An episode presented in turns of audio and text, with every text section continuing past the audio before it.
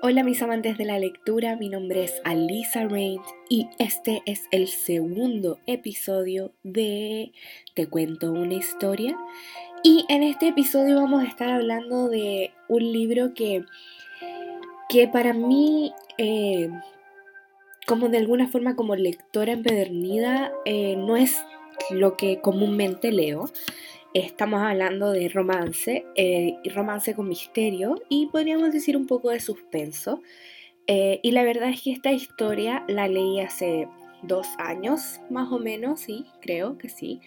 No me demoré nada en leerlo. Em, y para los que no me conocen, eh, bueno, como les dije, yo no suelo leer romance o al menos no como el género principal de la historia, siempre es como el género secundario, generalmente leo fantasía o ciencia ficción o fantasía oscura, entonces leer romance para mí siempre es un desafío porque no me gustan mucho las historias románticas porque generalmente caen como en el cliché o como en lo esperable o como que siempre alguien muere o alguien está enfermo, entonces no me gustan mucho.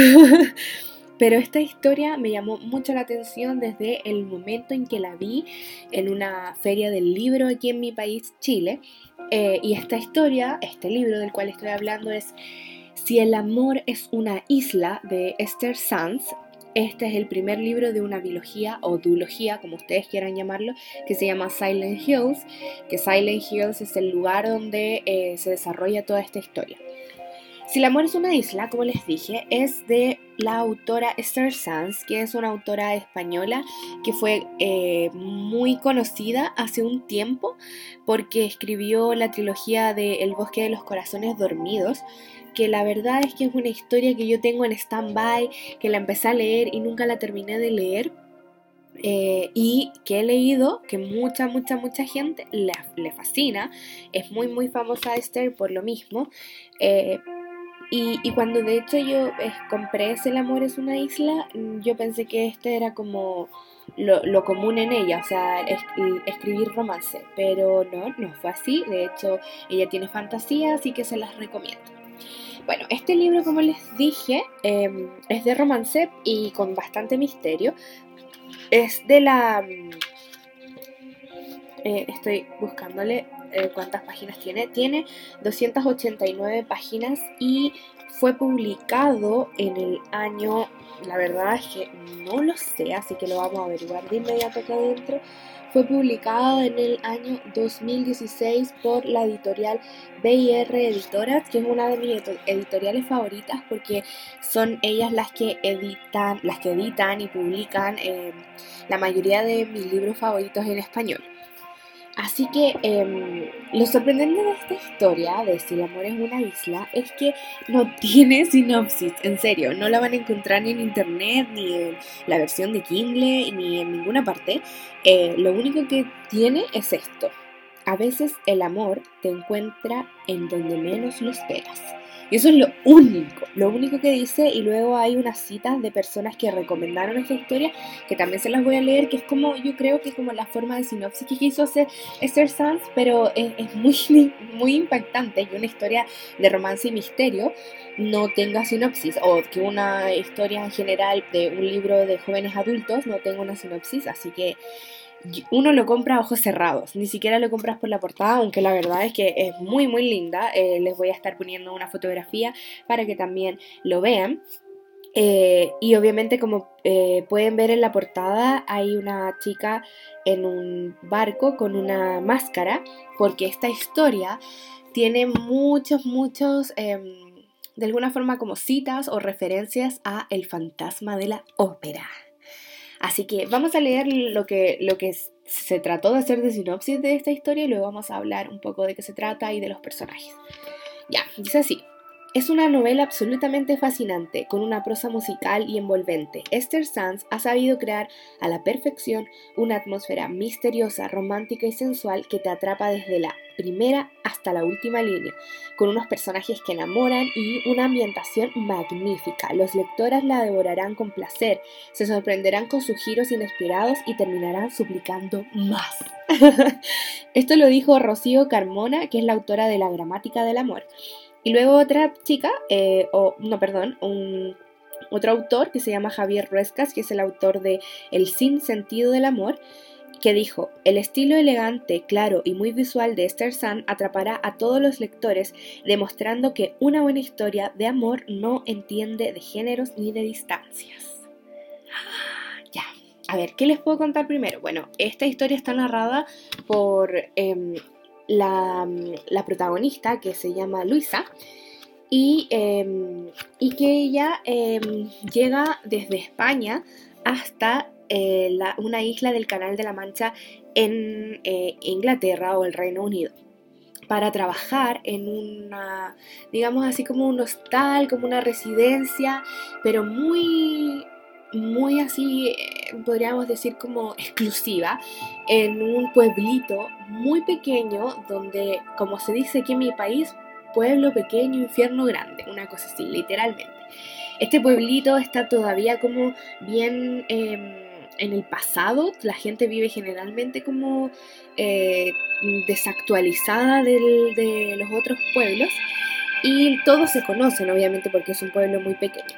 Y Luisa llega aquí eh, porque eh, tuvo muchos problemas en España y en verdad sentía que ya no le quedaba nada por hacer en ese lugar. Entonces toma esta oportunidad de un empleo como una, de alguna forma como una sirvienta en, este hostal, que sería como la, chica que limpia.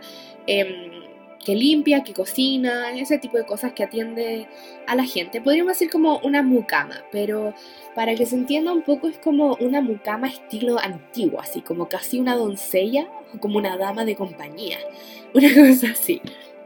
Eh, y en este hostal donde ella va a trabajar hay muchas reglas y una de ellas es como que todo se mantiene como en pausa en el tiempo y ese tiempo es un tiempo así como casi del 1800 entonces todos los uniformes son muy antiguos eh, las reglas son bastante arcaicas generalmente muy machistas eh, de hecho Luisa prácticamente siento que la explotan en este lugar donde va a trabajar y, y el dueño o más, más bien como, sí, de alguna forma, el dueño de este, de este hostal eh, tiene una reputación bastante peligrosa.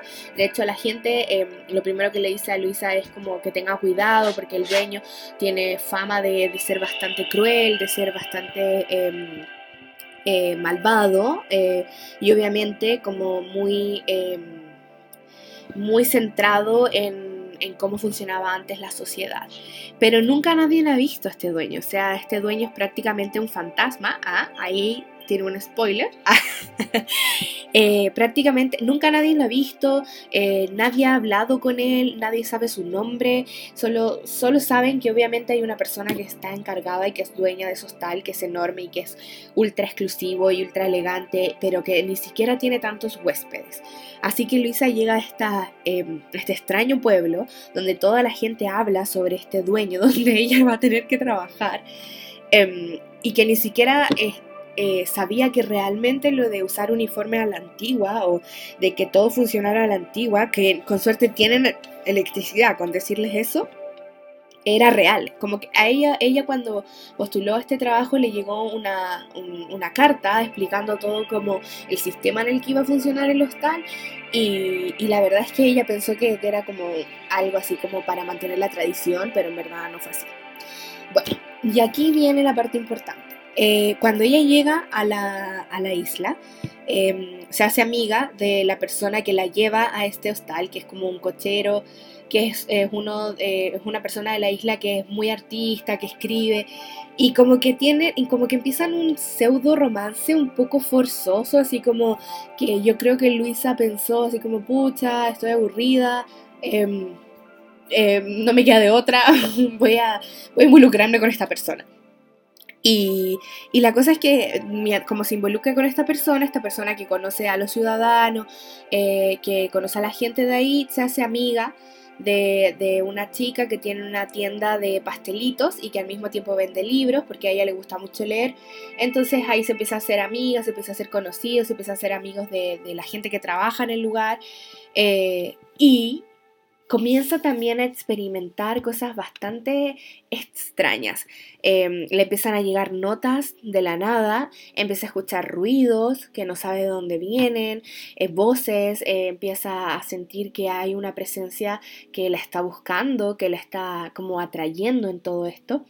Y algo importante que mencionar es que Luis está em, prácticamente encerrada en el hostal, es decir, tiene reglas muy estrictas de que no pueden salir del lugar sin el consentimiento de como la ama de llaves, que es una persona muy desagradable, eh, pero que después uno entiende por qué es así, como que uno después las agarra cariño. Em, pero bueno, eh, Luis está como prácticamente en, cuarentena, así como nosotros estuvimos en este año 2020, ya prácticamente ella está ahí encerrada en un cuarto, en una habitación muy pequeña, que es como las típicas habitaciones que tenían las sirvientas o las doncellas en, ese tiempo en el que está como enfrascado eh, ese hostal. Eh, entonces es muy extraño que empieza a sentir o escuchar cosas y empieza a ver eh, que una sombra la persigue, eh, pero que no le tiene como miedo, se siente como atraída a esto. Y al final esta sombra hace como esta especie como de, de fantasma de la ópera, pero sería como el fantasma del hostal, de ese lugar. Y, comienzan y comienza como a, a sentir una atracción eh, por Luisa, una atracción muy, muy caótica, muy extraña y también muy sensual. Y Luisa empieza también a caer en los juegos de esta, de esta sombra, de este fantasma, que al final no parece, perdón, que se me cayó el libro porque lo estaba justo viendo, que no parece tan fantasma, que parece bastante real. Entonces Luisa se de alguna forma se decide a desenmascarar a este supuesto personaje que está jugando con ella, que la está enamorando también, al mismo tiempo que ella está teniendo como una pseudo relación con este chico que conoció en el pueblo, eh, y empieza a enfrascarse en este misterio de como quién es este, esta sombra, que además usa una máscara eh, que oculta la mitad de su cara, y que generalmente la gente del pueblo, cuando ella empezó a preguntar, así como, oh, me sigue un fantasma, no sé qué, y ellos dijeron que era el dueño del hostal, le dijeron. Eh, y que tenía una malformación horrible en el rostro, entonces que por eso lo ocultaba bajo una máscara. Y ella comienza a a enfrancarse en este misterio de como de, de alguna forma de descubrir si la gente del pueblo tiene razón y si el dueño de este hotel realmente está malvado eh, y si está muerto o no está muerto y si él realmente tiene una, una malformación o no, si realmente está maldito o no. Entonces, de alguna forma ese es el misterio en el que está inserta, en descubrir quién es este dueño, si las cosas que se cuentan en el pueblo son reales y durante todo el, el trayecto de esta idea principal del misterio empiezan a eh, juntarse otros misterios, como em, por qué el dueño hace esto, por qué está siguiendo a Luis, eh, cuál es la verdadera identidad de, este super fantasma que la persigue, eh, por qué el hotel se mantiene como en el pasado, eh, por qué le llama tanto la atención a Luis y a la gente del hostal, la chica que vende los cupcakes. Entonces, en verdad, todos los personajes están interconectados en la verdadera historia que hay detrás del dueño de Silent Hills. Entonces que les conté un poco la historia, eh, hablarles sobre Luis, eh, Luisa. Luisa eh, es un personaje que al principio te va a molestar bastante. o sea, por lo menos a mí me molestó un poco su forma de ser, como muy rendida, porque obviamente se entiende, ella pasó por cosas bastante em, malas, podríamos decir, en España y está escapando de ellas. Entonces no está como en una situación emocional muy adecuada para enfrancarse en un misterio y en un romance como en el que se está enfrascando con este fantasma de Silent Hills, entre comillas fantasma. Em, entonces al principio ella está como buscando prácticamente una forma de poder volver a sentir algo. Y, yo creo que al principio eh, eso no se entiende, entonces uno está como frustrada, eh, pero la historia, el misterio está tan bien hecho y está tan bien estilizado que eh, te terminas este libro, em, yo me lo terminé en un día porque la verdad de las cosas es que nunca había leído un libro que tuviera romance y misterio de una forma tan elocuente eh, en colaboración, no sé si me entienden, es decir, generalmente cuando hay romance y misterio las historias son muy parecidas, pero esta conexión que hizo Esther está muy bien hecha, entonces a uno le atrae mucho porque hay como un pseudo triángulo amoroso en el... Yo digo pseudo porque ella no tiene como una relación seria con este chico que conoció en el pueblo pero, pero sí, y tampoco tiene una relación seria con el fantasma, pero hay como un triángulo amoroso ahí muy sobrenatural y es como, mm, y yo creo que también por eso me gustó mucho esta historia, porque a pesar de que no tiene una fantasía, siento que este misterio se envuelve un poco con la, con la magia de la historia que, que todos conocemos o que si es que no conocen en algún momento hayan escuchado del fantasma de la ópera, pero que lo hace más bien en un hotel, en un pueblito pequeño, hay como ciertas referencias a eso. Y el dueño del hotel, eh, que no puedo decir su nombre porque si no eh, les voy a dar el máximo spoiler, em, es un personaje eh, que te va a frustrar en muchas circunstancias, porque eh, piensas que es malvado, piensas que de hecho es como el villano de la historia. Todo el tiempo piensas que él es el villano de la historia y que la ama de llaves es como su cómplice. Y que en ciertas circunstancias puede ser. Entonces eh, es bastante complicado poder determinar en esta historia quiénes son como los buenos y quiénes son los malos o quiénes son los antagonistas de esta protagonista que es Luisa. Y, yo creo que eso es lo más refrescante de esta historia porque uno en verdad no puede encasillar a ninguno de los personajes en como no, este es bueno, no, este es malo, este es villano, este es héroe. No, no, no, aquí no hay eso. Hay como una línea muy, muy fina entre lo que va a ser un villano y lo que va a ser como el héroe de la historia, la protagonista o el antagonista. Y, y para hacer una historia de misterio eso te confunde mucho más, entonces uno se vuelve como adicta a la historia y a descubrir el misterio, descubrir qué hay detrás de ese que hay detrás del fantasma de Silent Hill, que hay detrás de toda esta angustia que a veces siente Luisa, que quiere como escaparse. Eh, y de hecho, bueno, este libro eh, creo que eh, debería tener como una advertencia porque hay ciertas como escenas bastante como sensuales, podríamos decir, em, y bastantes escenas como no sensuales como típicas, sino que hay cosas bien como Em, extrañas, podríamos decir, porque piensen que el Luisa está como atraída por un fantasma, entonces hay, hay cosas que son como bastante em, eh, quizás incómodas para ciertas personas. A mí en lo particular me fascina porque a mí me encanta esto como del misterio, como lo mágico, lo sobrenatural, pero muy cercano a la realidad, entonces eso también es genial porque yo no estoy acostumbrada a leer ese tipo de cosas. Mm, y, yo creo que eso es lo que único que podría decirles sin darles muchos spoilers. Eh, esta historia me gustó porque, mm, porque el misterio se siente desde el primer momento en el que Luisa entra a Silent Hills. Me gusta mucho Luisa porque de alguna forma empieza a sanar a pesar de todas las circunstancias negativas que, está, que vivió en España y que está viviendo ahora en este pueblito. Em, y me gusta mucho el no villano de la historia. Me fascina mucho. Y el final es uno que así como, ¿qué? No puedo creerlo. Como que eh, uno en verdad no se lo esperaba, eh, no se esperaba lo que pasa. En, verdad tienes miles de teorías de, lo, de la razón por la que está pasando todo esto, de la razón por la que está lleno de historia. En verdad tienes miles, miles, miles, miles y ninguna funciona, ninguna, se los aseguro. En un momento como que hay una sospecha, o por lo menos a mí me pasó que yo estaba como sospechando, así como... Mm, como ya puede ser, pero eh, el vuelco narrativo de la historia te deja impactada y yo creo que eso es lo que más te engancha de esta historia y por eso la recomiendo para todas las personas que les gusta la fantasía y el romance. Eh, perdón, la fantasía no, el misterio. Es que bueno, estoy acostumbrada tanto a la fantasía que... pero lo que trataba de decirle.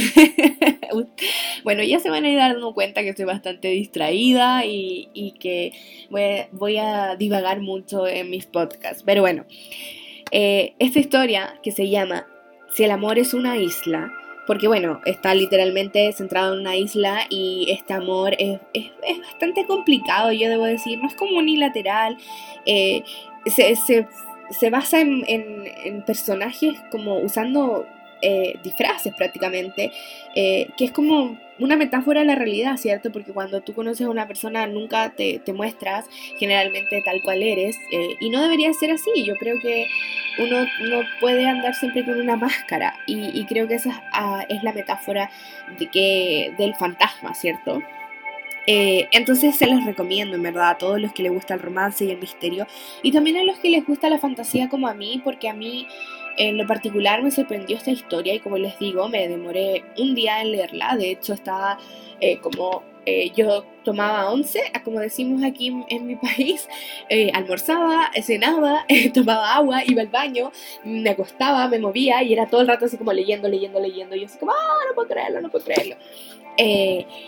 Y creo que lo más genial de todo esto es que la atmósfera siempre es eh, intensa, siempre está así como a punto de pasar algo y no pasa, es como rayos. Y aparte siempre es muy sensual, como dice incluso la, autora atrás que recomienda esta historia. Eh, muy sensual, eh, es muy atractiva, hay algo ahí en, esa, en ese ambiente narrativo que a uno la deja como con ganas de más y como de saber qué va a pasar. Así que recuerden, se llama Si el amor es una isla, que es de Esther Sanz y está en español, porque lo leí en español, porque la autora es española. No sé si estará en inglés, la verdad, las cosas, pero lo importante es que está en español. Muchas gracias por escuchar mi podcast. Espero que, obviamente, eh, les guste esto, que vayan y lo lean. Así que digan, no, lo voy a leer de inmediato. Y si es que ya lo leyeron, pues lo comentamos. Me siguen en Instagram como AlisaRange96 y me hablan ahí me dicen, sí, yo lo leí, Alisa, y me pasó esto. Y ahí fangirleamos juntos, juntas o juntes. Así que besos amantes de la lectura. Nos vemos en otro capítulo de Te cuento una historia.